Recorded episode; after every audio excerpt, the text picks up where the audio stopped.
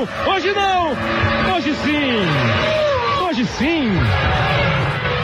Hoje sim é o nosso podcast sendo lançado nesta sexta-feira aqui, mais um do Hoje Sim, para a gente conversar sobre futebol. E hoje o assunto vai ser basicamente rivalidade. A rivalidade faz parte, evidentemente, do futebol.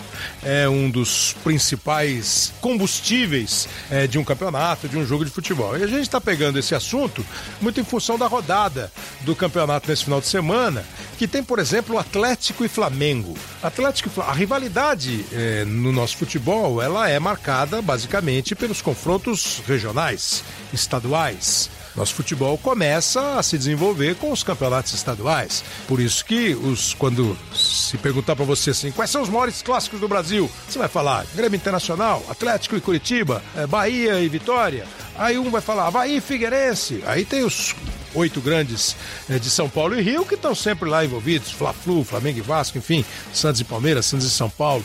É... Depois você vai Atlético e Cruzeiro, é, Bahia e Vitória, não sei se eu já falei Bahia e Vitória, mas Ceará e Fortaleza, enfim. Agora, tem alguns que começam a ultrapassar os limites do município, eh, as divisas dos estados e eventualmente até fronteiras de país. E esse Atlético e Flamengo é um deles, é em função da final do Campeonato Brasileiro de 1980 e depois da Libertadores de 81. Outro jogo é, que tem que tem muita importância e é jogo da rodada é o jogo Santos e Palmeiras. Santos e Palmeiras tem uma história muito legal que nos anos 60, quando o Santos tinha Pelé e companhia, o Palmeiras foi o único time a vencer o Santos nos campeonatos paulistas, que eram os principais campeonatos estaduais. Então, sim, rapidamente, 60, 59 o Palmeiras foi campeão, em cima do Santos. É, 60, 61, 62, o Santos é tri. 63, o Palmeiras é campeão. 64 e 5, o Santos é bi. 66, o Palmeiras é campeão. Aí 7, 8, 9, o Santos é tricampeão. E aí já começa a ter uma variedade maior de campeões. O Maurício Noriega está aqui comigo para participar do nosso podcast hoje. Hoje sim, Maurício, você vê, hein? Hoje sim. É, é, rivalidade, você acha que é o que mais assim alimenta essa paixão? Claro, o ponto A1 é a paixão pelo clube.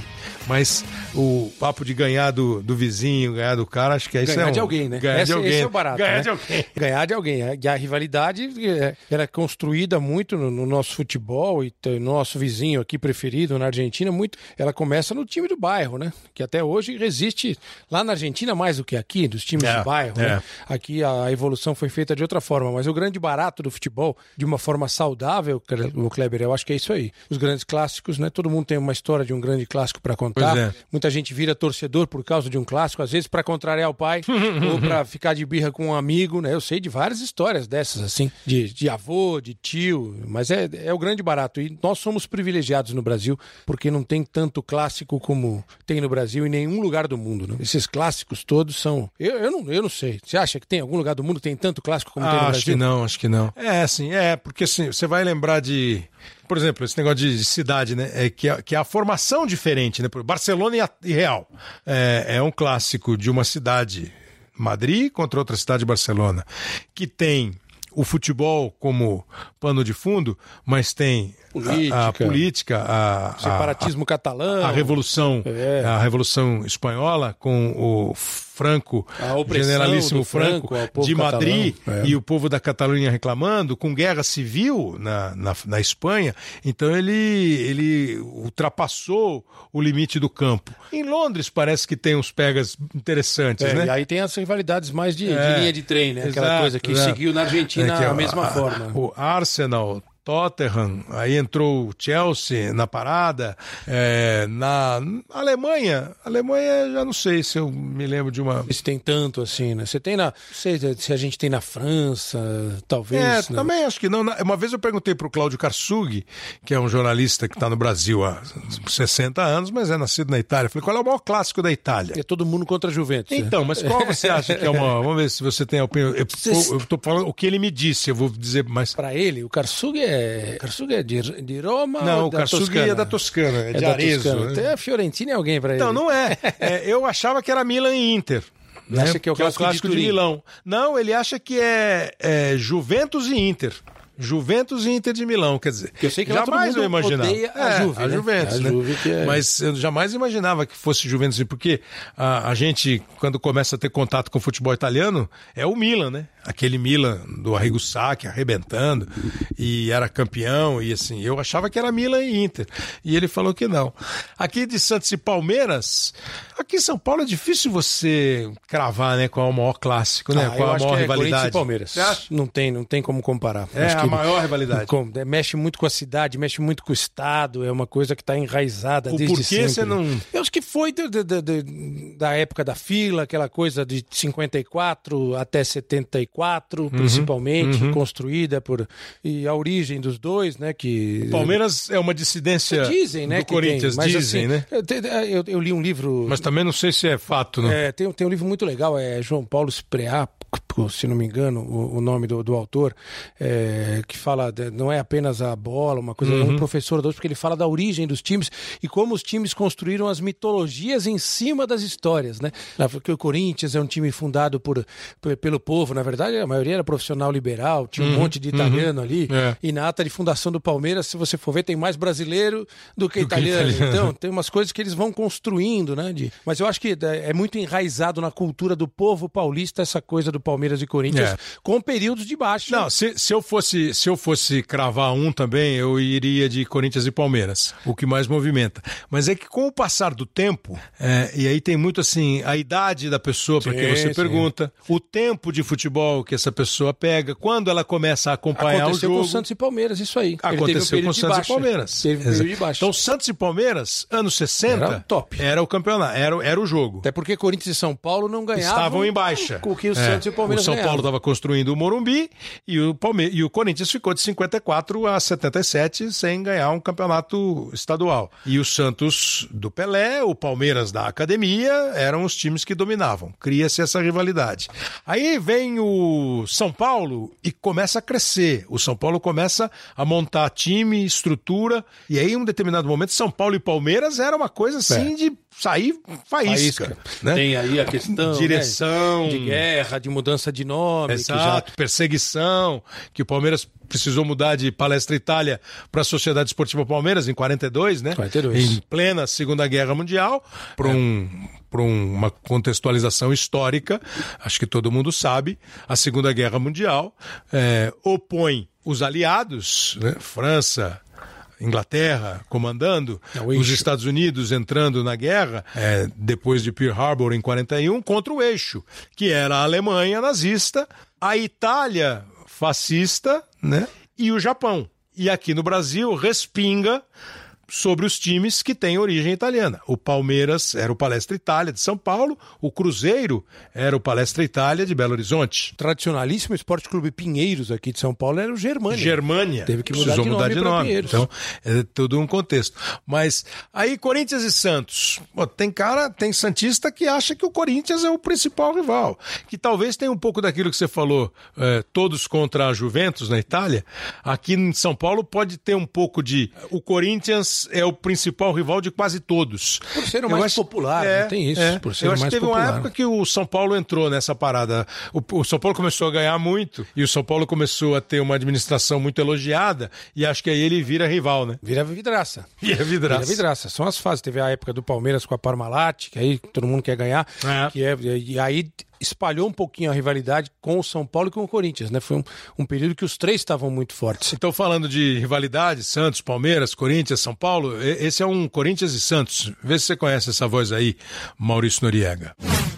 Parte Sócrates para a bola. Corinthians abre a contagem no Morumbi. Sócrates na cobrança de penalidade máxima. Faz 1 a 0 para o Corinthians diante do Santos. Os jogadores do Santos agora estão aplaudindo o árbitro Roberto Nunes Morgado. A voz você conhece, né? Oh, saudade, dá, dá, dá, até um arrepio assim. É, eu conheço muito, sinto muita saudade da voz, mas infelizmente não herdei a voz. Não eu gostaria de ter herdado a voz. A voz é do Luiz Noriega, o pai do Maurício Noriega, que foi um grande jornalista esportivo, um locutor esportivo de rádio, de televisão, aí coordenador de equipe, Tupi, é, Rádio e TV Tupi, é, TV Cultura, que é quando eu conheço o Noriega como telespectador. Eu também não, é na não, TV não Cultura. lembro do meu pai na Tupi, você acredita nisso? Não, não tenho lembrança. Meu pai foi pra TV Cultura em 69, eu tinha dois anos. 69? 69, né? A Pô, TV foi Cultura, uma vida é, na cultura. Foi, e a, a Tupi, inclusive, é, eu não, nunca ouvi meu pai narrar no rádio, uma curiosidade é, que eu também tenho. Não. Nunca ouvi. Alguém deve ter guardado em algum deve lugar ter, aí. Porque você gostava desse grito de gol, né? Ele tinha dois que eu me lembro, né? Um era esse, né? Corinthians, primeiro gol no Morumbi. É. Ou então ele fazia, tá aí o primeiro gol. Era um estilo diferente, Pelé, né? É. Bem legal. Assim, eu sou suspeito pra falar, que meu pai foi um baita é, só faltava você falar que o cara não era de nada, né, Noriega? Mas assim, é muito.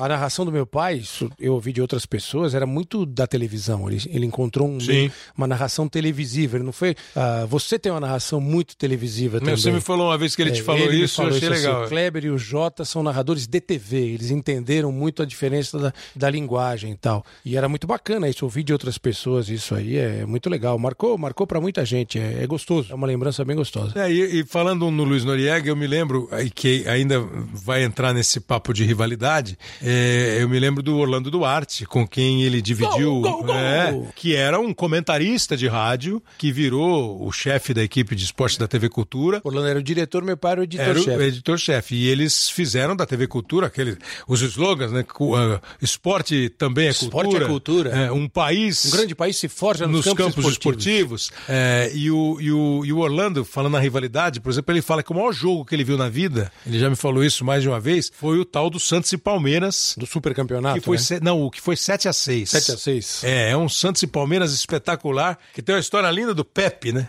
O Pepe falou assim: pô, a gente fazia jogo e às vezes a gente ia embora, muitas vezes a gente ia embora de táxi. Então, cada jogador, cada, cada três, quatro, cinco jogadores, pegava um, um táxi e a gente ia para Santos. E o jogo, acho que foi no Pacaembu, e o Pepe disse que foi pro foi pro, pro, pro, pro Pacaembu, foi para Santos.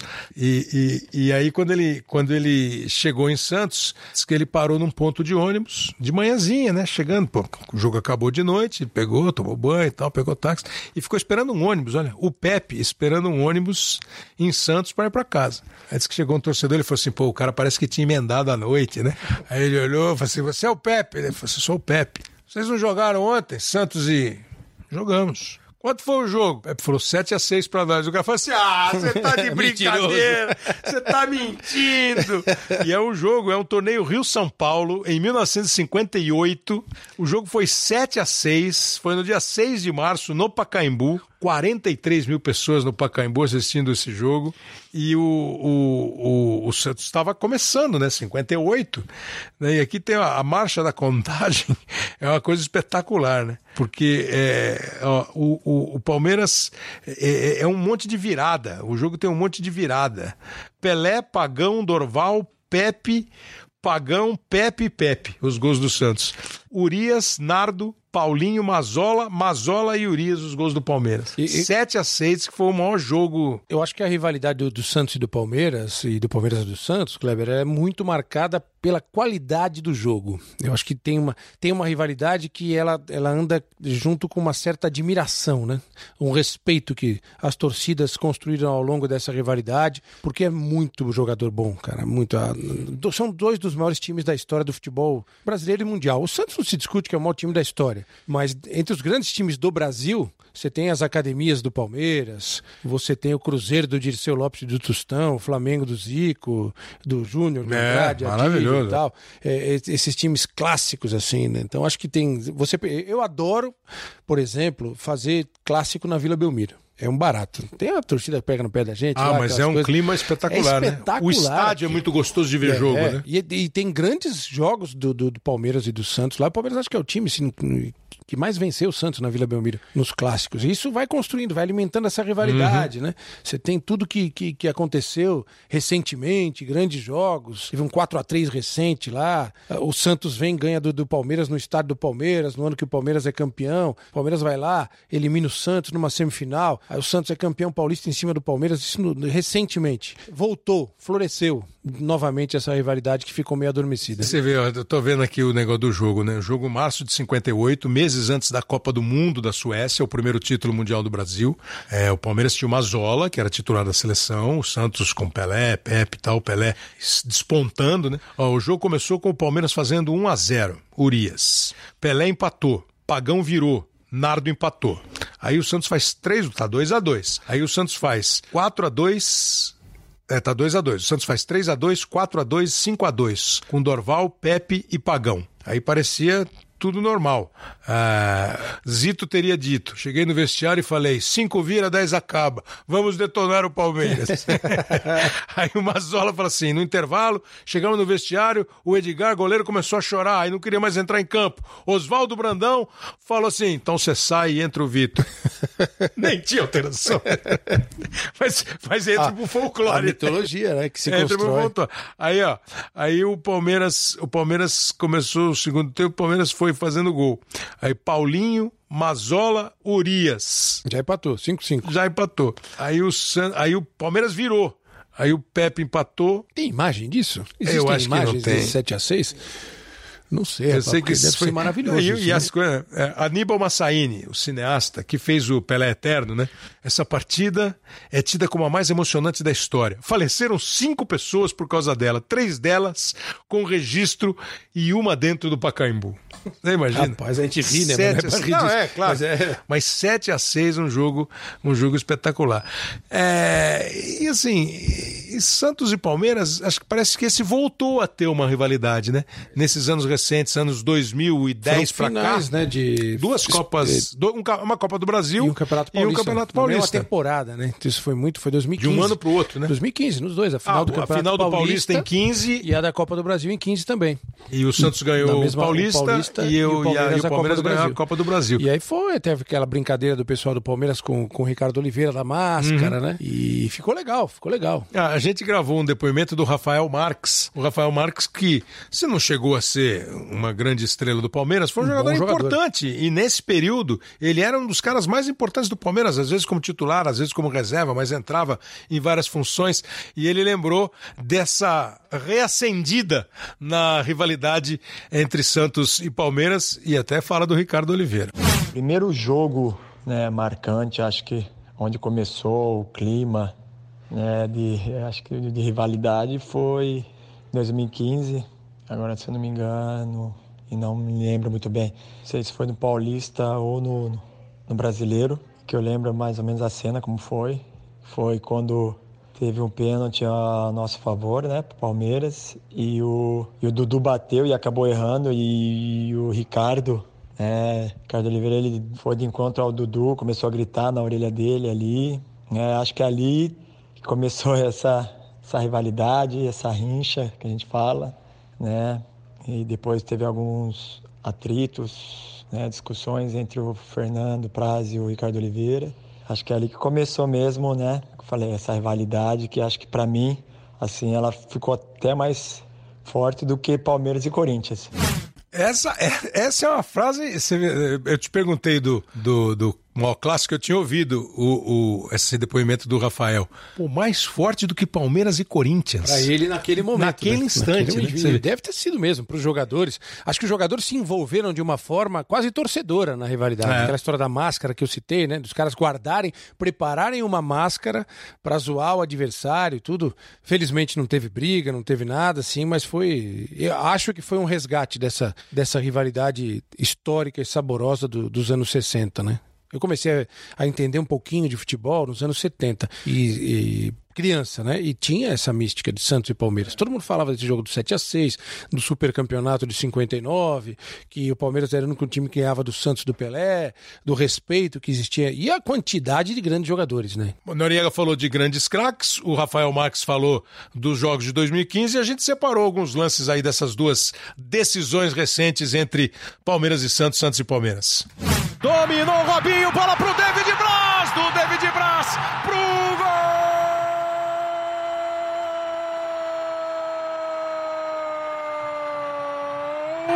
David Braz, gol do Santos! Ricardo Oliveira, botou a bola na frente, fica com chance do gol! Gol!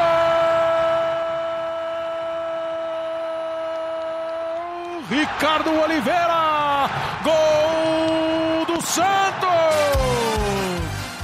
Lançamento para dentro da área, olha a chance do gol do Palmeiras! Vladimir e o gol! Gol!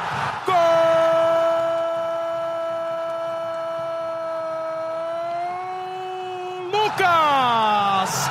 Gol do Palmeiras! Fernando Praz no gol, Lucas Lima na bola. Se o Santos fizer, é campeão. Partiu Lucas Lima, bateu!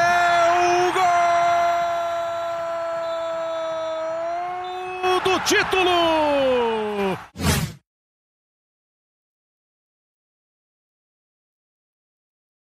Boa bola pro Bagos. A proteção chegou. O Robinho botou na frente. Olha o gol do Palmeiras.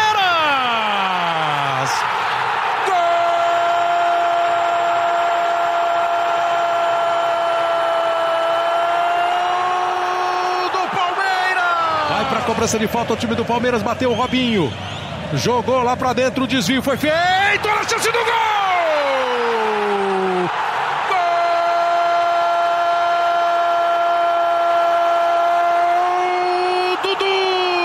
Escanteio, Marquinhos Gabriel. Olha a chance do gol! Gol!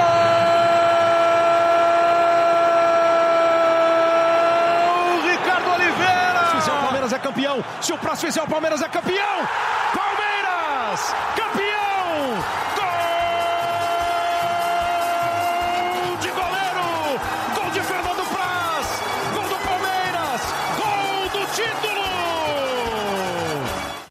Gente só recordou essas duas finais que a gente estava conversando sobre elas e agora vamos conversar. O, o Norega falou qual, qual, qual, era o grande barato de Santos e Palmeiras? A quantidade de grandes jogadores. Um deles está falando com a gente Aque, aqui agora. A, aqueles cinco do Santos, anos 60 e 70, jogavam bem, não? Pelo amor de Deus.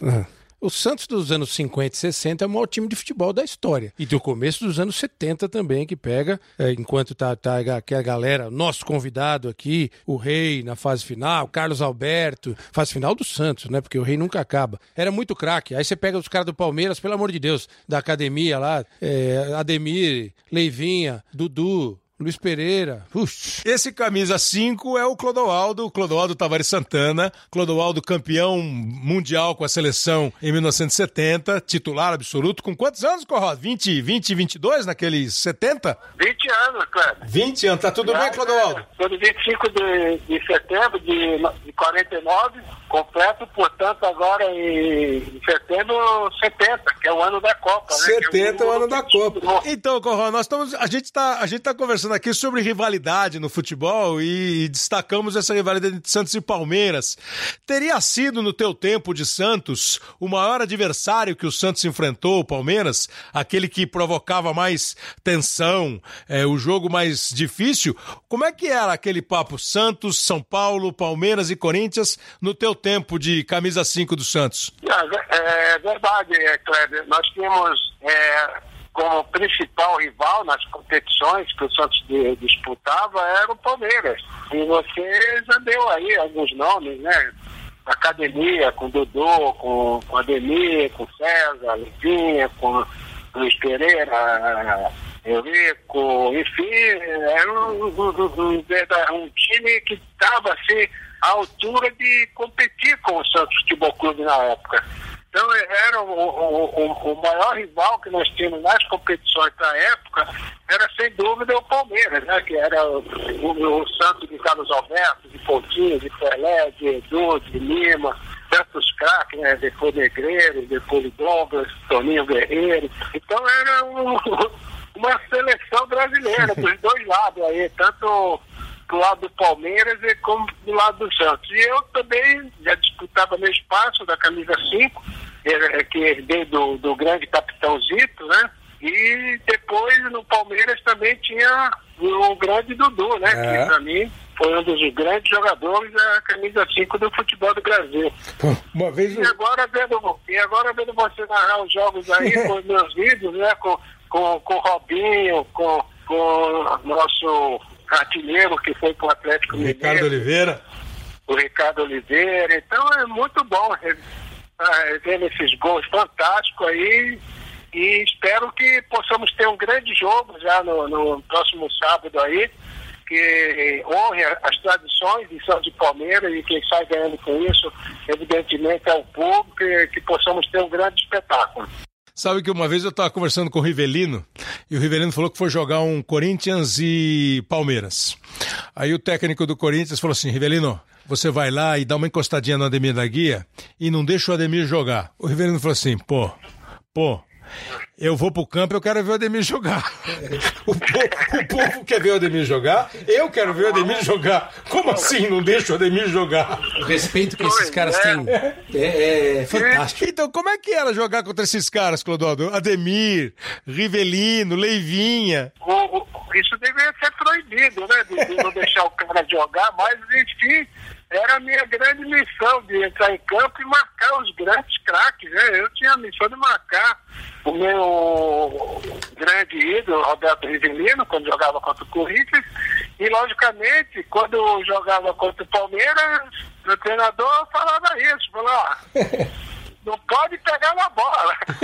Como não pode pegar? Não, não pode pegar na bola, não pode jogar. Vai, tem que estar pertinho do cara. Então, é, é as coisas do futebol. E a minha missão era difícil, né, cara? Mas eu tinha que tentar cumprir da melhor maneira possível, né? Clodoaldo, super obrigado por essa colher de chá, por, conversa, por, falar com a gente. É, ídolo pra sempre, Clodoaldo. Muito bom, Cláudio. Um grande abraço. Valeu. O, o, Clodoaldo, o Clodoaldo, esse, esse era um jogador espetacular. Pelo amor né? de Deus, os caras falam de volante moderno hoje. Dá uma olhadinha no, no que o, Clodo, o Clodoaldo jogava, né? É impressionante a fluência. E daí você jogo. vê aquilo que o Rafael falou de 2000 e, sei lá, 2012 para cá, né? Chegando a essas duas finais que a gente mostrou, é, e ele falando lá dos anos 60 e 70. Era o Palmeiras. Não, não, não, não tinha. Por isso, que é, isso é que é o legal, é essa, esse crescer e diminuir um pouquinho. Perder a rivalidade nunca perde, perde. né? Mas acho que cada rivalidade tem a sua marca. E a marca desse jogo é a qualidade dos jogadores. É impressionante, né? Historicamente, no período de ouro, é incomparável. Nós citamos vários aqui. E, e cada.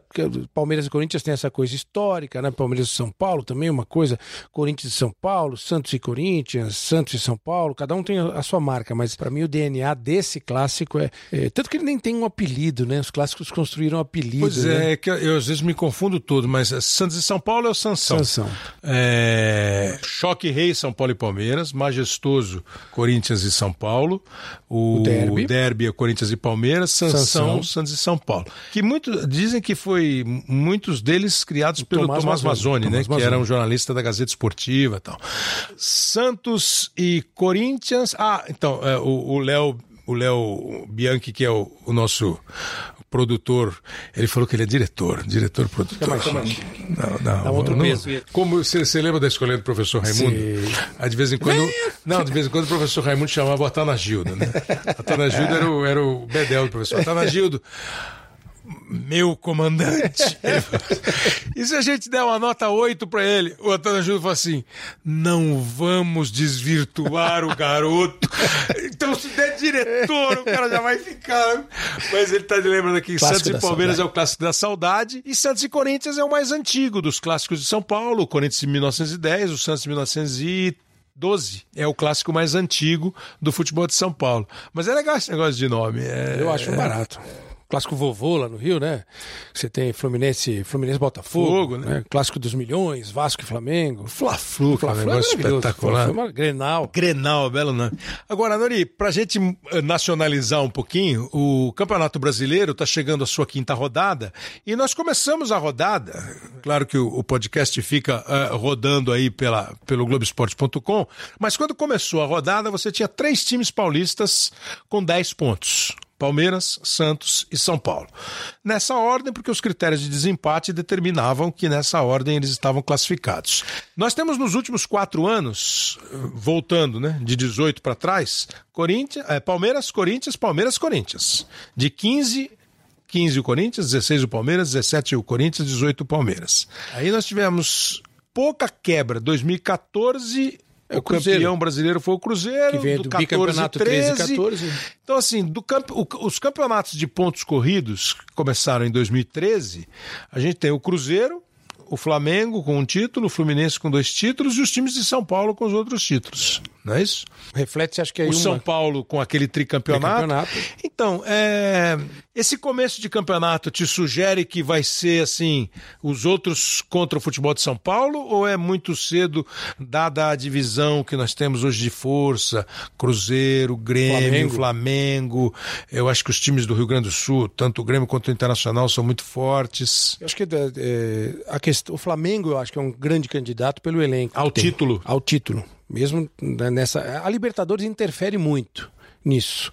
Enquanto esses times estão vivos na Libertadores. Você pega o Cruzeiro, por exemplo. O Cruzeiro tem sido uma equipe que nos últimos anos, na minha leitura, Kleber, ele a- eh, ele está abrindo mão do Campeonato Brasileiro em função de conquistas da, da Copa do Brasil e de tentativas de conquista da Libertadores. Então o Cruzeiro muitas vezes tira o pé no Campeonato Brasileiro para é, acelerar mais. pois é. nessa- O Grêmio fez isso em alguns momentos. né? Não à toa, eles são campeões da o Da Grêmio e o Cruzeiro Brasil. das últimas É. Copas do Brasil, o Grêmio, o Grêmio é Cruzeiro das duas da Libertadores. e a Libertadores. Então, acho, mas eu acho que o Flamengo tem um poderio de elenco comparável ao do Palmeiras. E Para brigar em todas as brigar frentes. em todas as frentes. E eu, eu- o Santos, eh, eu vejo o Santos nesse momento agora, essa arrancada, como uma surpresa. Uhum. Por quê? Não pela falta de qualidade que muita gente via no Santos, que eu não via. Eu via o elenco carente, Uhum. mas um time bom como qualquer outro time. Só que, eh, não sei se você percebe dessa forma, o São Paulo encontrou um equilíbrio para o É. time jogar. O time não tem aquela oscilação que tinha no começo. Mesmo mudando o time, porque ele também, o ele, ele, ele também faz alterações no Isso. time. Esse é o maior mérito que eu acho que ele tem como treinador. Rapidamente ele passou a ideia pro time inteiro. O time tem uma cara. De que não são 11. Em, em três meses, Porque na boa, já né? lá. É, é, quando a gente faz avaliação de elenco, claro que tem elencos é, com mais opção para o treinador, com opções que tem uma diferença entre o primeiro lateral e o segundo lateral, por exemplo, uma diferença menor. né? Saindo Arrascaeta e entra Diego. É, uma- é- é muito parecido, lógico. É, agora, 11 contra 11, É muito equilibrado. quase todos os times têm um equilíbrio muito, equilibrado. grande. O São Paulo, né? São Paulo que teve essa E coisa, que né? está com elenco agora. Tem um elenco, contratou bons jogadores experientes, chegou a molecada, que aí são as coisas do futebol que acontecem meio por acaso. A aposta do São Paulo na molecada não era essa molecada que tá aí. Era em Sim, sim, sim, que não foi Não utilizado. foi utilizado, de repente entrou essa molecada e deu conta. Apareceu o Anthony, né? A aposta primeiro era no Elinho, lembra? Era no Exato. Elinho. Não, já foi no Brenner. Então, e aí vem o Anthony e parece que jogou a vida inteira no São Paulo. São bom, esse Lisieiro, que eu acho um baita jogador. jogador, esse Luan bom jogador. também, muito bom. Incorporou, tem um excelente treinador. Eu, eu gosto muito do time do Grêmio. Falar em termos, eu acho o time do Grêmio espetacular. Nos últimos anos, o mais legal de ver jogar. Mais legal de ver jogar. Tem jogadores que eu acho que deveriam estar no radar da seleção brasileira, como o Maicon, por exemplo. Será? Eu já, sabe que eu já pensei nisso, Nenê? gente E aí fala eu fico, idade, né? É, aí eu fico pensando, pô, você já imaginou se o Tite convoca o Maicon? É... Ele é mais velho que o Renato Augusto? Não, a questão, assim, é que é- é- ele, ele é rodado, né? E ele ficou com esse negócio, ah, é o Maicon ou não é o Maicon? Eu acho o Maicon um jogador muito excelente, bom. excelente. Não é que ele é bom, ele é muito bom. Uma- E um, você conhece. Arthur e Maicon. Você conhece o tal de Murici Ramalho? Murici. Conhece um pouco. Ah, eu falo que o Maicon é bom. Os caras expulsaram o Maicon do São Paulo. Ele indicou o Maicon pro São Paulo, né? E Ele aí viu o Maicon acabou indo na embora. Aí o Maicon acabou indo embora, assim, e eu, eu, eu acho um jogador assim. Pô, eu tô vendo, tô querendo ver aqui a idade dele aqui, ó. O Maicon é de setembro de 85, 33 anos. Anos. Tá ele bom vai fazer ainda. 34. Então, muita gente vai pensar, pô, vocês estão loucos? 34? Na Copa do Mundo ele vai ter é, 35, 36, 37. É, acho, que ele, acho que ele é da idade do Renato Augusto, não for um pouco mais novo. Mas assim, o, o, o Grêmio é um time muito. Agora tá numa fase de. começo da- É. exigiu muito da equipe na Libertadores para buscar a classificação e o Campeonato Brasileiro ficou meio pro lado. Mas eu- eu- eu- tem gente que defende a tese da arrancada, né? Que você dá uma arrancada, depois ninguém te alcança. Eu acho que o campeonato é muito equilibrado. E esse ano não tá sugerindo nenhuma arrancada, né? Não tem, não. E, e, e para mim, Kleber, é assim: ah, cada jogo uma decisão. Não, cada jogo não é uma decisão. Ninguém vai poupar jogador na reta final do campeonato e poupa no começo. Aí o cara vai lembrar: ah, se não tivesse poupado e tal. Tem uma hora que o bicho pega e é para valer. Mas façamos uma pequena polêmica en- entre nós aqui, uma discussão. Não, no- todo jogo não é decisão, claro que não é. É porque o, o, o, o, o futebol tem uma diferença, para mim, básica, que é assim, o jogo decisivo, no aspecto, inclusive, emocional, O que é o que é pega. diferente, é. Que é o que pega. E o jogo decisivo no, na questão matemática. É. O Campeonato Brasileiro, matematicamente, todo jogo é decisivo. Agora, você acha que alguém pensa isso? Não pensa. Não tem jogo no Campeonato Brasileiro que você tenha certeza que o time sabe que ele pode perder? E às vezes ele até abre Tem. mão desses pontos? Tem, mas também não tem um jogo que você sabe que precisa ganhar. Por exemplo, São Paulo e Flamengo, há algumas rodadas. O Flamengo com o time reserva, o São Paulo com o time titular, o São Paulo jogando em casa, o São Paulo vinha de vitórias. 100% de aproveitamento. Era um jogo que o São Paulo precisava ganhar. Ah, mas precisava ganhar, mas pô, tá pegando o Flamengo, claro. Por isso que a derrota não acontece nada. É. Mas ela pode custar. Que nem CSA e Santos e CSA e Palmeiras. Pode custar. No caso do Palmeiras, que abriu mão do jogo praticamente. Pode Vou jogar custar. com o time B pra Não, C. mas, mas o que, que eles pensavam? Ou pensam? Ou naturalmente pensarão? Eu Pô, recupero. eu joguei lá, eu joguei lá, eu tento ganhar aqui. Então eu faço quatro pontos no CSA. E fico de olho em quais outros adversários meus daquele meu campeonato vão perder pontos pro CSA. Porque se ninguém perder, eu acho que é um campeonato muito assim de. É, é- é de rodada a rodada, no sentido assim, pô, eu não posso perder esse jogo. O Por exemplo, o estudo- Palmeiras ganhou um jogo do Atlético que era fundamental ganhar. É. Que já compensa os dois pontos que ele, Que perdeu pro pro CSA. Eu acho assim, é muito de estudo de rodada e estudo de É. sequência de jogos. Tem, o Murici era genial nisso aí. O o Cuca fez isso no Cuca Palmeiras também. em 2016. Muito, muito. Aquela projeção. Eu preciso chegar em tal momento, e, no mínimo, com essa classificação, com essa pontuação. Então você acha que não vai ser uma corrida contra São Paulo? Não, acho que não. Acho que o Flamengo entra nessa, acho que o Cruzeiro entra nessa também, o Grêmio entra nessa.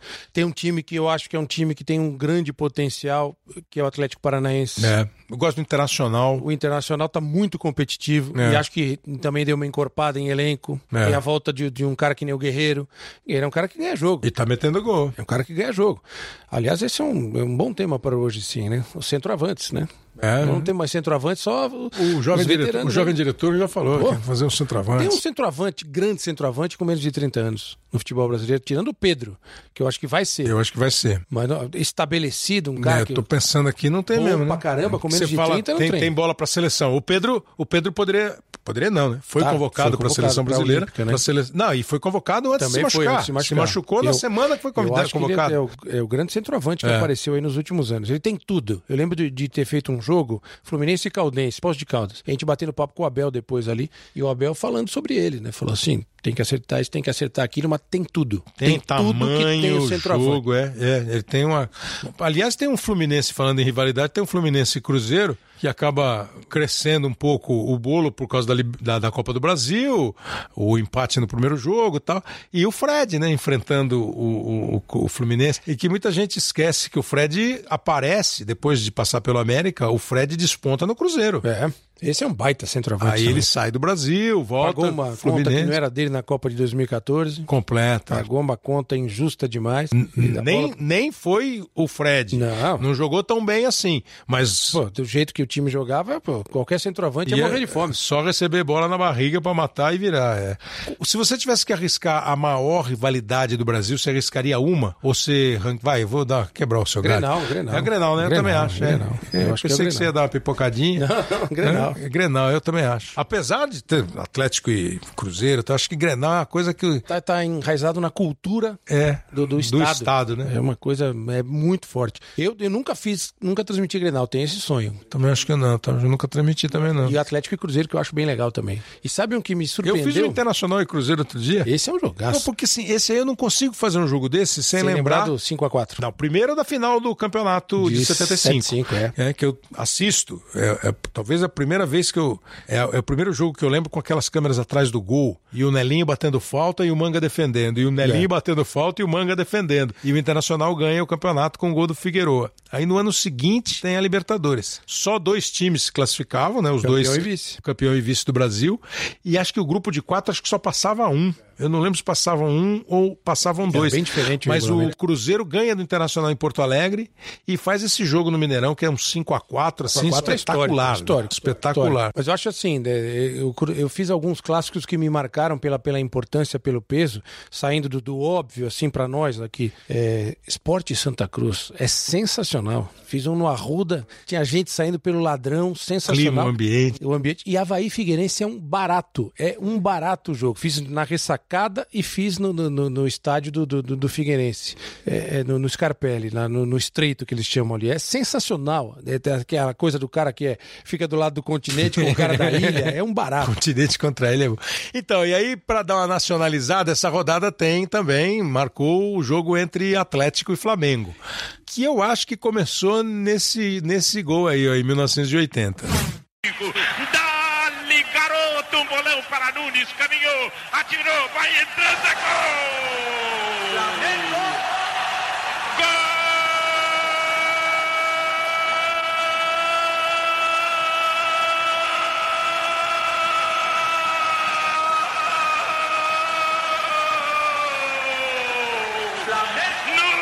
Nunes! Camisa número 9! Mário Viana! Gol legal! Que time, hein, cara? Isso aí é a Rádio Globo do Rio de Janeiro. Os narradores eram Jorge Cury e Valdir Amaral. Só Narrava isso. meio tempo cada um. Só o isso. comentarista era João Saldanha. E o Mário Viana, que foi árbitro famoso, apitou Copa do Mundo, e ele era o comentarista de arbitragem. Gol legal era a chancela de que o gol valeu. E o Jorge Cury, golaço, aço, aço. Esse é um dos maiores jogos da história do futebol brasileiro. Camisa número. Essa é a final do campeonato de 1980. Espetacular. É, dois grandes times, e esse gol do Nunes é um gol espetacular, né? O Nunes pega uma bola na esquerda, começa a driblar a narração do Jorge Cury na Rádio Globo. E ali acho que começou um Flamengo e Atlético ganhar proporções. Tinha né? Zico e Reinaldo, né? Uma coisa que era. O, o que o Reinaldo fez nesse jogo é um negócio espetacular, né? Que ele tá machucado. Tá machucado. Ele Uma, jogou quase uma com uma distensão. perna só. é, né? e cai bola, ele mete pro Nossa gol. Cai Senhora. bola, ele mete pro gol. E o Zico, que foi o maior jogador da minha geração. Da minha também. Da minha geração. Eu que sou mais novo que você, da minha também. depois do Pelé, eu posso tomar muita porrada, porque pra mim, depois do Pelé, o maior jogador brasileiro foi o Zico. Então, assim, se, se quiserem bater em você, Nori, Eu não vi o Garrincha, Não, entendeu? você me Seria chama que injusto. eu vou falar pros É. caras. Não, não, não bate não, que eu também acho. Eu posso estar cometendo também uma acho. grande injustiça com o Garrincha. Até uma vez eu fui no Estádio Centenário fazer um jogo lá e chegou um jornalista uruguaio, velhinho já, uma... ele me pegou pelo braço assim e falou assim: Vou falar uma coisa pra você, brasileiro. O maior jogador da história do futebol mundial foi o Garrincha, não foi o Pelé. É eu tenho que ouvir e respeitar, pô. É uma opinião. Esse cara viu o Garrincha jogar, não sei quantas vezes. Ah, muita gente, muito, eu acho que sim, é, mais do que o Pelé, talvez nem tanto, mas, mas os caras que viram o Garrincha, o Armando Nogueira falava do Garrincha, eu falei, pô, senhor, eu nunca vi o Garrincha, foi assim, azar não o seu. você perdeu. Azar o seu. É uma pena pra você. É uma, é uma pena pra você. É, e, e, e o negócio aumentou ainda mais, é, porque os times eram assim, ó, é, não vou lembrar os times todos, mas o Atlético tinha é, João Leite, Luizinho, Cerezo, Marcelo, Marcelo, Marcelo mas Oliveira, Marcelo Oliveira. Paulo Isidoro, Reinaldo, Éder, o Flamengo, o Raul, Leandro, Leandro. Júnior, Moser. Andrade, Adílio, Andrade, Zico, Adílio Zico. Nunes, Tita, Lico. Eram dois times espetaculares. E aí passou um ano e eles foram jogar a Libertadores da América. Que José Roberto Reit traz dentro do coração, como No lembrança. Serra Dourada, O- eu acho que acabaram sendo, eh, os jogos foram sendo disputados e aí chegou um momento que era um jogo decisivo no Serra Dourada, o jogo Flamengo e Atlético para ver quem Ornamentado como se fosse um tapete. Lembra tapete, disso? né? Era É, difícil até ver a desenhou bola de vez em quando. para ver quem passava para a nova fase da Libertadores da América. E o jogo foi um jogo pegado, um jogo duro, um jogo que não acabou. O Galo e o Flamengo primeiro brigaram pelo campo. Escolheram o Serra Dourada em Goiânia, um estádio de grama suave e desenhada. O juiz indicado, uma estrela, José Roberto Wright, carioca que agora faz sucesso no Sul. E os dois times, nem se fala. Zico, Reinaldo, Cerezo, Júnior, João Leite, Raul, Éder, Adílio, craques e mais craques. E para uma decisão, cartões e cartões. Até o início da confusão e do fim do jogo, cinco cartões amarelos. Quatro para o Atlético, um para o Flamengo. O lance fatal. Reinaldo vai na disputa com Zico, perde a jogada e calça o jogador do Flamengo. Um lance de vale tudo numa decisão. Mas na decisão do juiz e na repetição do lance, a surpresa. Reinaldo expulso. Fim de tudo. Um minuto e meio depois, 34 e meio do primeiro tempo, o Atlético contrariado Éder esbarra no juiz. Nervosismo geral. José Roberto Wright puxa o segundo vermelho. Aí não deu mais para continuar. Campo invadido, ordens para o time do Atlético sair de campo e a polícia dentro dele. E o juiz querendo acabar o tumulto. Expulsou mais dois do Atlético Mineiro, Palinha e Chicão. Os dois por excesso de reclamação. O Atlético chega a sair de campo. O juiz ensaia um gesto de que a decisão acabou ali. Mas nova surpresa. O Atlético volta a campo. O goleiro João Leite conversa e se entende com o juiz. Bola em jogo. Mesmo João Leite cai na área alegando condução. José Roberto Wright manda seguir. Fernando Roberto, do Atlético Mineiro, sofre falta no meio-campo. Não há expulsão. Mas dessa vez tudo acaba. O Flamengo atônito, o Atlético revoltado, o juiz protegido e o público em protesto. Um triste fim para uma decisão que devia escolher no futebol de 90 minutos o representante do Brasil para o sonho do Mundial de Clubes. Essa foi uma reportagem que a gente mostrou. Tudo me sugere que é o Fernando Vanucci fazendo a narração, contando a história do jogo. É, um dos personagens do jogo, hoje é nosso companheiro aqui, é o maestro João Carlos Martins. Não, que João Carlos Martins? Essa risada tu já entendeu, né? Mas é bom de música também. Vou- Grande ritmista. Vou, vou, passarinho, vou. Fala aí, Léo Júnior, beleza? Tudo bem, Cleber? Pô, me comparar ao João Carlos Martins é uma honra. Pô, né? maestro. É um verdadeiro maestro. É, Ô, Júnior, é- sabe que até hoje eu não lembro quanto é que tava aquele jogo lá quando o Wright acabou com ele? Tava 0 a 0 mas será que ele acabou ou os caras pediram pra acabar? Então, essa que, é, essa que é a pergunta, que a gente está conversando sobre rivalidade. E nós chegamos à conclusão, falamos um pouquinho aqui de Santos e Palmeiras, né? Botamos o Rafael Marques para falar, o Clodoaldo acabou de falar com a gente, assim como você está falando, pô, que Santos e Palmeiras na época e depois reacendeu. Aí nós chegamos à conclusão, assim, que a nível nacional, esse jogo da rodada aí, Atlético e Flamengo, acho que a nível nacional foi, é uma das coisas mais incendiadas que há, não é não? É, sem dúvida, até porque antes, né, do- vamos dizer, desses jogos, né, que foram jogos espetaculares, a final da, é, do Brasileiro de 80, né, e depois esses jogos da, da Libertadores, até mesmo porque, né, Kleber, eram praticamente 10 jogadores das Seleção, duas né? equipes que faziam parte da seleção brasileira. né? É. Então, quer dizer, a gente se dava muito bem, né? O que aconteceu no jogo é um, fato esporádico de todo mundo que, que quer ganhar, né? O Mas que fala- me chama mais que me chama atenção, na- o que me chamou a atenção naquele dia foi que o Wright, antes da primeira expulsão, né, que foi a que desencadeou tudo, É. do Reinaldo, ele juntou os dois capitães, porque o jogo estava pegado. O jogo estava picotado o tempo todo pelas duas partes, né? Então, o que é que ele fez? Ele chamou os dois capitães para dar uma acalmada e falou, ó, a partir de agora, aquele que, que sair um pouco do limite, eu vou mandar embora. Ele acabou de falar, teve uma bola que teve uma saída, o passe foi pro Zico, o Reinaldo deu um carrinho, que eu acho que ele nunca deu na vida dele É verdade. em cima do Zico, que é uma cena assim que a gente não acreditou, ainda mais pelo rei, né, cara? O cara que, na verdade, passou a vida toda sofrendo faltas, né? Aí dali desencadeou, dizer, toda, a- todas as reclamações por parte do- dos jogadores do, do- do Atlético, principalmente do, do, do Éder, e depois Palhinha, depois a galera toda, né? Eu acho que eles perderam um pouco a, a ideia. Sim. Até porque o jogo estava bastante igual. É lógico que uma das equipes jogando com menos um, ainda mais o Reinaldo, fazia uma diferença danada. Seria, mas a partir dali foi que essa rivalidade foi criada até chegar a 77, né? Depois que o Renato já estava no Flamengo, o Tele estava no, no Atlético Mineiro e tinha aquela Exato. aquela pinima né, do Renato não ter ido à Copa do Mundo, que o Pelé cortou ele. 87, isso acirrou, isso, isso, em 86, aí acirrou mais ainda essa rivalidade que perdura. E o pessoal do Atlético, sobretudo os torcedores, é, não perdoam né, o fato de daquele jogo. Eu, eu, digo só o seguinte: é, aquele nosso time né, do Flamengo dos anos 80 não tinha necessidade de ajuda de ninguém para poder alcançar os resultados. É, e assim, você, você, contando assim, você começa a relembrar, né? Aí o Reit trabalhou um monte de tempo com a gente aqui, 10 anos com a gente. E aí eu e o Casagrande, cada vez que encontrava o Reit e surgiu o assunto, a gente ficava barbarizando o Reit, né? Falei, pô, Reit, o Reinaldo era violento pra caramba.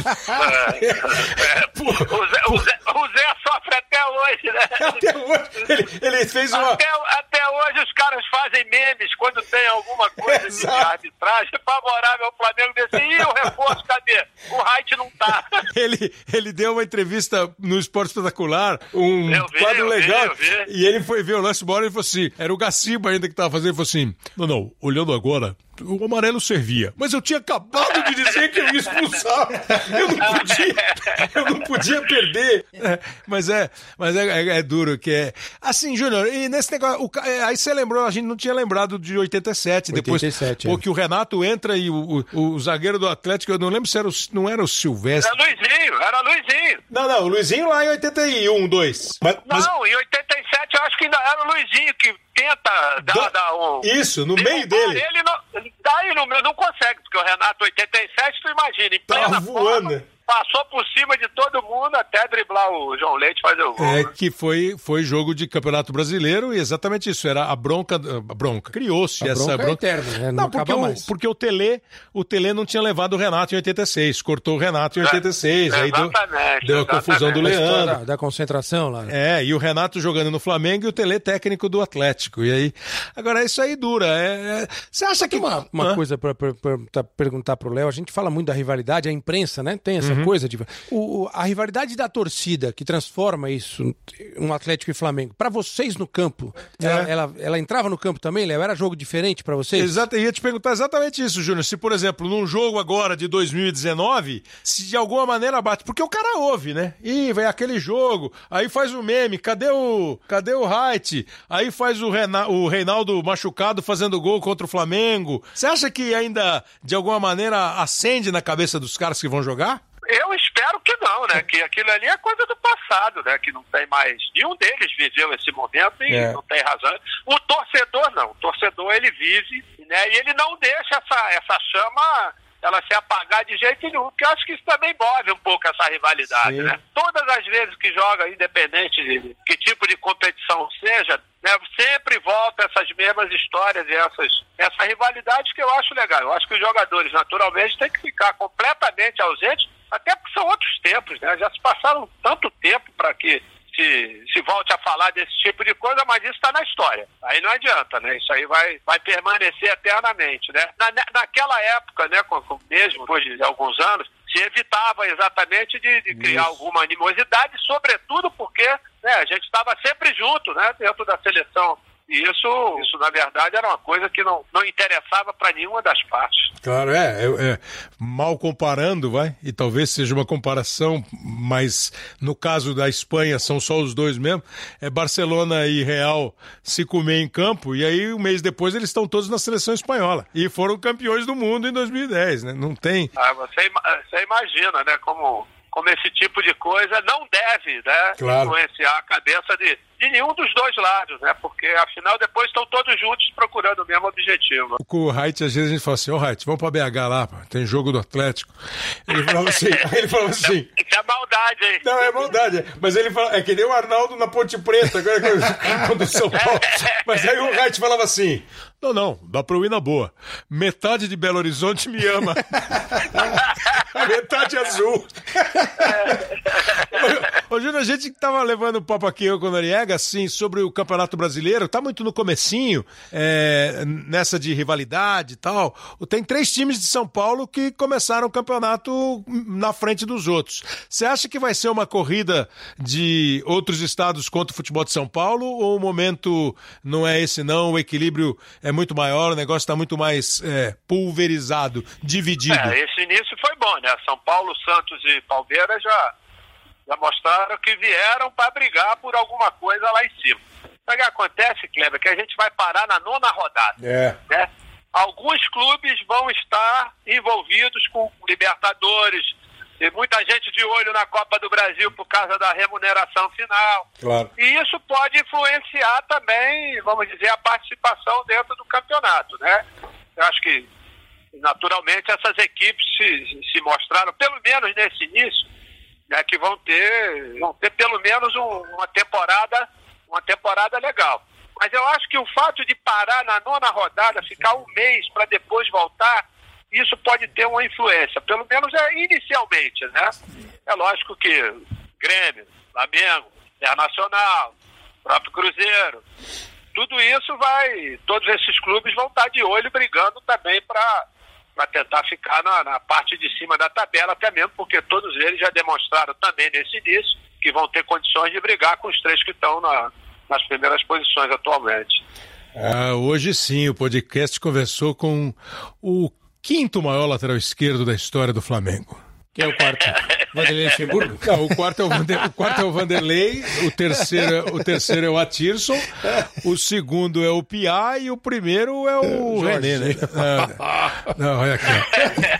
Esse, pra quem não viu, para quem não viu, jogou demais. É o maior lateral esquerdo que eu vi jogar.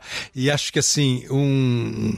Eu nem sei se ele lembra, se ele viu. Acho que o maior elogio que ele podia receber é, para a história dele como jogador de futebol foi quando pediram pro Tele Santana montar uma seleção de todos os tempos. E o Tele falou assim: acho que o Tele, eu não vou lembrar, de, mas acho que é quase certeza. Ah, Castilho no gol, Carlos Alberto, Domingos da Guia. Aí ele falou: Poxa, eu vou tomar uma liberdade aqui. Eu vou botar o Newton Santos de quarto zagueiro para botar o Júnior de lateral esquerdo. Nossa senhora, aí é... Acho que aí quebrou, né, Léo? É? Amigo, sempre era meu amigo. É, era não. tão meu amigo que ele me deixou jogar uma Copa no meio-campo com o Falcão no elenco, pra tu ver como é que ele era meu amigo. É, sabia ver. Ah, realmente. Sabia ver. Júnior, obrigado, hein, cara. Obrigado a você, abração, Nori. Tamo juntos aí nessas paradas todas aí, até o dia, acho que é 4 de dezembro, né? Vamos, não, acho, que é, acho que é oito. Segura, segura mais uns dias aí para marcar a Mais viagem. quatro dias, mais quatro dias.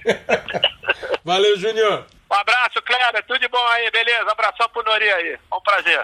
Então, conversei agora, conversamos eu e o Noriega com o Júnior, e aí pra galera do Atlético não ficar brava, assim, é, é, é chato ficar fazendo elogio pros caras, né? Mas, pô, nós entrevistamos hoje o, o Clodoaldo, e aí você tem uma linha de camisas 5 no futebol brasileiro, e por acaso o Júnior jogou de 5, mas era lateral, e aí, olha, Clodoaldo, Falcão, aí eu tô falando da minha geração, evidente, tem o Dudu, tem o Zito, mas tem o Toninho Cerezo, O pessoal que fala do- de volantes modernos hoje, meio campistas modernos. Os Dá uma caras já eram. Os caras já eram modernos há tanto tempo, né? Eu É, vejo os caras brincadeira. apertando saída de bola, hoje dá um desespero, volante dá de bico. Aí eu lembro desses caras, Toninho Cerezo, Falcão, a facilidade Não, e o com que eles Carpegiani, quando foi jogar de volante. Esses caras jogavam direitinho, Cerezo? Obrigado aí pela colher de chá. Ah, principalmente o capacete. O capacete eu vi ele jogar muito bem de volante na Itália. Na Itália, é. Jogou de É, volante jogou no Torino. Jogou no Pescara lá. É. Jogou muito bem. Era muito habilidoso, né? Esse pessoal. Você falou aí, o Clodoaldo. Eu joguei contra o Clodoaldo com 17 anos, lá É na mesmo? Bahia. É mesmo? Você acredita? Clodoaldo. Não, e você fez meio Deus. campo com o Falcão no, na Roma, né? Além da seleção. Jogamos com o Paulo, eu joguei na Roma. E além da na seleção, jogamos eh, contra, né? É. Pelos grandes jogos da época, né? Atlético Inter, Atlético Flamengo, Então. os grandes jogos. A gente tá pegando. A gente, a, gente, a, gente tá, a gente tá pegando esse fim de semana aqui, exatamente essa, essa semana, para falar de rivalidade. E é claro que pintou o Atlético e Flamengo, né? Que começa lá em 80, na decisão do campeonato, e essa rivalidade eh, a, a giganta o tamanho dela fica gigante no, no jogo da Libertadores. O que, que você lembra daquele jogo? Quando o Wright, diz que o Wright junta vocês e fala assim, ó, a próxima fora do tom eu expulso. Aí o próximo fora do tom foi o Reinaldo. E aí te, teve tudo aquilo que você lembra. O que, que você lembra daquele jogo? Você que também era um jogador violento, né? Só chegava por cima, hein? Você quer que eu te fale? Quero. Tem alguns anos, né? Um pouquinho. Eu lembro. Eu não lembro nada. Nada? Nem do vermelho do tempo, Reinaldo? Rapaz, tanto tempo que eu vou te contar. O Reinaldo pra ser expulso era muito difícil, né, pô? Reinaldo, pra ser expulso, eu acho uma coisa assim impensável. O Éder dá até pra aguentar, né? Sim, o Éder, eu concordo com você. Você sabe que o Atlético queria vender o Éder amor, sete jogos na, na Europa para poder vender o Éder. É. E aí, rapaz, todo mundo falou com o Éder, Éder, porra, você não pode apelar, você tem que ficar, ter calma, isso, aquilo. Nós estamos fazendo esses jogos só para você. Nós fizemos sete jogos, ele foi expulso cinco. Pô, então eu tô começando a achar que o Wright estava certo, hein? Tô tentando. O, o Éder era fogo, viu? Mas Reinaldo não, Reinaldo era É. incapaz. Agora, Cerezo, esse tipo de jogo, como aconteceu lá faz tempão, ele, ele, ele cria mesmo uma rivalidade? Você acha que até hoje, quando tem um Atlético e Flamengo, o pessoal relembra, o pessoal recorda e o jogo fica um pouquinho, num tom um pouquinho mais acima? Ah, sem dúvida, até porque não só do, do que o material humano que está em campo, né? Mas as duas torcidas, né? É uma rivalidade muito grande, né? É, são tanto o Flamengo como o Atlético, é torcida grande, né? Torcida de grande emoção, de grande coração e, e alma em campo, isso aqui. Então tem essa rivalidade sadia, né? É. Agora vem cá, o que que você está achando do campeonato, hein? Esse comecinho de campeonato aí. O Galo começou bem, os times. Tá, tá, tá muito dividido o campeonato. Você acha que tem alguém que tá hum, com mais destaque ou tá tudo muito igual ainda, Cerezo? Olha, eu não, não, como não assisti todos os jogos, né? Mas, por exemplo, o Palmeiras e Atlético eu fui assistir, eu fui É. no estádio. Achei o Palmeiras um time arrumado, entendeu? O Atlético. O Atlético, ele. Eu acho que ele pode dar mais. Tem uns jogadores ali em campo que pode produzir mais, porque tem muita qualidade, né? Mas eu vi esse jogo aí do, do, do Palmeiras e vi o jogo também do, do, do Corinthians agora e, e Flamengo. Sim. O Flamengo tá um time, um time redondinho, né? Principalmente o meio campo para frente, o time tá redondinho. É, e o Atlético tá, tá, joga duas bem, joga uma mal, joga duas bem, entendeu? Tá altos e baixos, né? Precisa de acelerar um pouco mais, porque o time do Atlético é um time de chegada, né? No- Noriega tá aqui comigo, vai, vai fazer uma pergunta para você, o Maurício Noriega. Eu vou, vou ampliar o debate aqui. O debate não, a pergunta é pro, pro Cerezo, que foi um dos grandes jogadores que, que eu tive a oportunidade de ver na minha, na, na minha formação, né? De, de, de adolescência. E, e é um cara gente boa demais. A gente se encontrou no aeroporto em Belo Horizonte, sempre uma conversa muito boa. Tem algum Toninho Cerezo jogando hoje no futebol brasileiro, Toninho? Alguém que você vê que se bate o olho assim, rapaz, lembrei de quando eu jogava. Ou a gente tá meio complicado nesse setor aí? Não, acho que tem, mas eu acho que é, tem muitos jogadores, mas muito preso à, à tática, entendeu? Você parou com a carreira de treinador, Toninho? Você que parou, pa- a, a carreira parou com você, o que aconteceu? Não, não, eu estou fazendo curso de UEFA, né? Aham. Na Itália, estou lá fazendo curso. Ah, legal. E, e vou todo mês, eu vou e volto, né?